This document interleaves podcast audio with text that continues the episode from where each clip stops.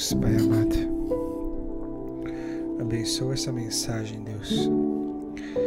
Que as coisas que aqui forem ditas venham do Seu Espírito Santo e não de mim como homem, Senhor.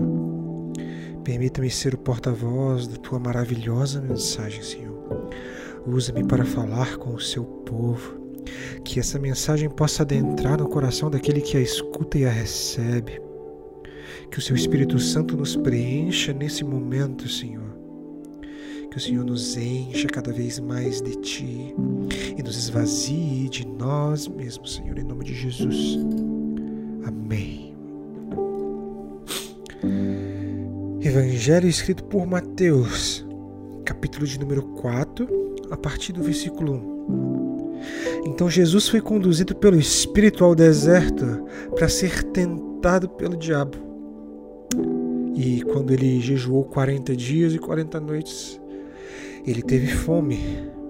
E quando veio a ele o tentador, disse: Se tu és o filho de Deus, ordena que estas pedras sejam feitas pães. Mas ele respondendo disse: Está escrito: Nem só de pão viverá o homem mas de toda a palavra que procede da boca de Deus. Sabe o que me impressionou muito nessa passagem que Jesus é conduzido para o deserto? É que Deus ele é sempre proposital, sabe? Aqui no versículo 1 você diz que Jesus ele foi conduzido pelo Espírito para ser tentado.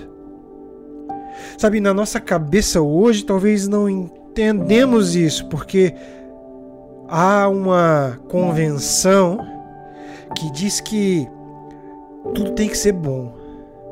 Tudo tem que dar certo, senão não é de Deus. Tudo tem que ser exatamente do jeito que é agradável para mim, senão não é de Deus. Porque quando a gente começa a ser tentado, quando a gente começa a sofrer, quando as coisas começam a ser difíceis, a gente já tende a pensar: não, isso daqui não é de Deus. Deus, cadê você?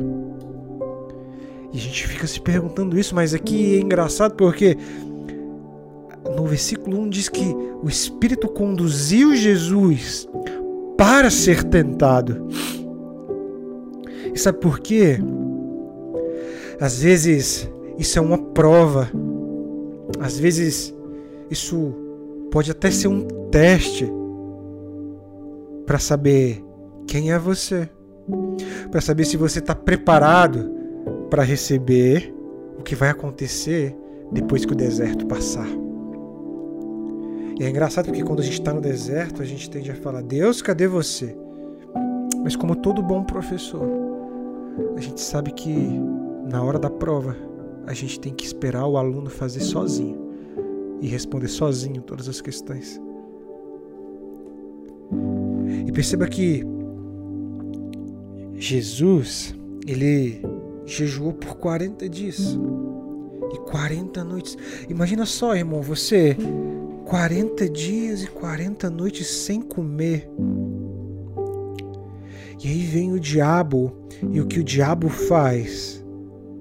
é te tentar exatamente na sua necessidade. Sabe, naquele momento, Jesus, ele tinha uma necessidade. Jesus tinha fome. Às vezes a gente acha que o diabo vai nos tentar de outras formas, mas o diabo ele nos tenta em cima das nossas necessidades.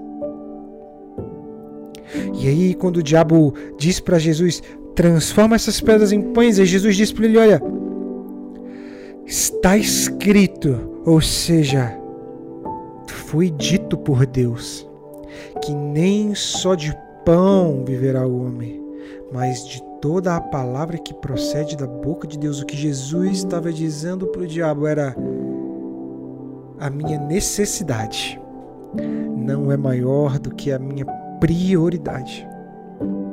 Sabe, às vezes a gente passa por desertos para entendermos se a nossa necessidade é maior do que a nossa prioridade. Sabe, porque talvez você esteja passando por uma dificuldade em que você necessite de alguma coisa, mas Deus quer saber qual que é a sua prioridade. Deus quer saber se é acima do que você precisa, do que você necessita, se você tem verdadeiramente buscado e amado a Ele, se você tem se alimentado do que procede da boca de Deus. É no dia do deserto que a gente tem que priorizar o que é para se priorizar. E tem muita gente vivendo priorizando as suas necessidades. E aí você vive apenas por necessidades. E quem vive por necessidades passa necessidade. Mas quem vive por prioridades vive uma vida de propósito, vive uma vida com Deus no centro, vive uma vida sabendo a direção que estamos caminhando, vive uma vida apontando para o caminho certo. As nossas necessidades não podem ser maior do que as nossas prioridades. O que tem sido prioridade hoje na sua vida, irmão? Você tem priorizado as coisas certas? Você tem priorizado aquilo que Deus tem colocado para você? Porque entenda se você está passando por alguma necessidade hoje.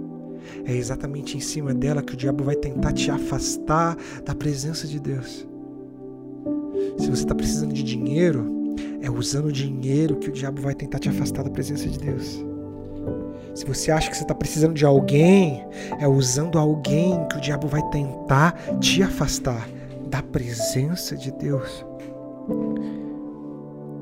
O que para você hoje é uma necessidade e o que para você hoje é uma prioridade. Sabe, eu passei uma vida inteira pensando em necessidades, priorizando coisas erradas baseado no que eu queria.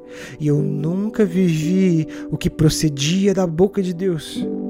E sabe, foi uma vida de sucesso aos olhos dos homens, mas de fracasso absoluto aos olhos de Deus.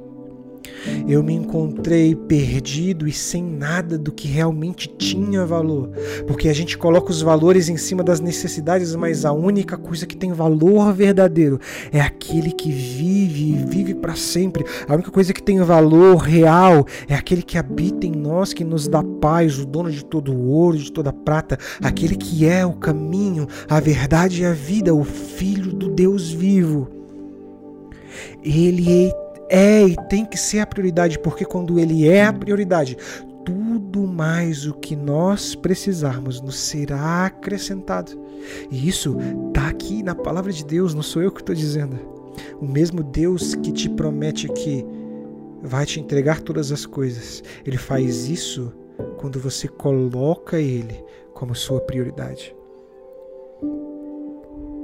Não se venda, queridos. Não deixe a sua necessidade falar mais alto agora. Não deixe a sua vontade de desistir falar mais alto do que a prioridade de estar diante da presença de Deus. Querido, não saia da presença de Deus por conta da sua necessidade. Não deixe de ler e de orar porque você acha que precisa correr atrás de alguma coisa, sendo que a única coisa que nós precisamos verdadeiramente é de Deus e todo o resto vai dar certo. Entenda essa paz primeiro e aí todo o resto dará certo. Não busque em lugares errados aquilo que procede da boca de Deus, porque o que procede da boca de Deus só vem da boca de Deus. Para você entender o que Deus quer falar para você, você precisa vir aqui priorizar a sua leitura bíblica, a sua vida, a sua intimidade. Sabe, a palavra de Deus diz que Jesus, depois de sua, do seu sacrifício perfeito, ele não nos chama mais de servos, porque os servos não conhecem aquilo que fazem o seu Senhor, mas nos chamam de amigos. Ele nos chama de amigos. Sabe, Jesus dizendo para você: Ei, eu sou o seu amigo. E tem muita gente que pergunta para mim assim: Marcelo, isso daqui é pecado? Marcelo, aquilo ali é pecado? E sabe, fica perguntando o tempo todo se algo é ou não pecado. Isso é porque estão mais preocupados com a necessidade de fazer o que querem do que a prioridade de colocar Deus no centro das coisas, Deus na frente. Se preocupa mais com a necessidade de querer fazer algo e não se sujar com isso, se preocupa mais com a necessidade de querer fazer alguma coisa e não errar naquela coisa que estão fazendo do que a prioridade de agradar a Deus. Sabe o que você precisa se perguntar é: isso aqui agrada a Deus? Porque se você me faz uma pergunta a respeito do que Jesus vai achar do que você está fazendo, significa que você não tem uma intimidade com Ele. Como que eu tenho um amigo íntimo como Jesus e não sei o que o agrada? Sabe, quando você recebe um amigo íntimo na sua casa, você sabe o que ele gosta de comer, você sabe o que ele não gosta de ouvir, você sabe quais são os assuntos que ele não gosta de debater, porque você tem intimidade. Agora, quando você não sabe o que Deus quer com você, quando você não sabe se algo que você faz agrada ou não a Deus, isso significa que você não tem intimidade com Deus, você está sem prioridade. Então, esqueça suas necessidades, queridos. Viva com a sua prioridade. Quando nós priorizamos a Cristo, todo o resto nos é acrescentado. Ó Senhor Jesus, Pai amado, nos ensina a colocar o Senhor diante e no centro das nossas vidas, Pai. Nos ensina a entender o sacrifício e o amor derramado naquela cruz por nós enquanto ainda éramos pecadores, Pai. Nos ensina a ter um relacionamento real contigo, a ter intimidade plena com o Senhor.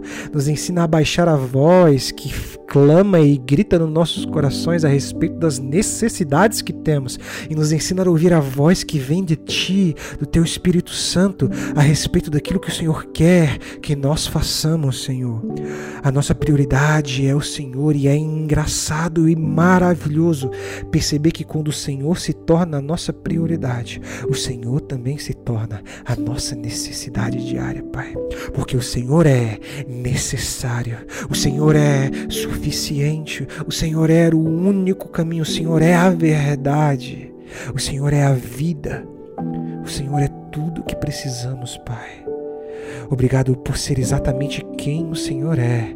Nos ensina a perdoar e a ser perdoados. Nos ensina a caminhar e continuar caminhando sem nos desviar dos teus caminhos por conta das necessidades carnais e que o mundo impõe sobre as nossas cabeças, Senhor.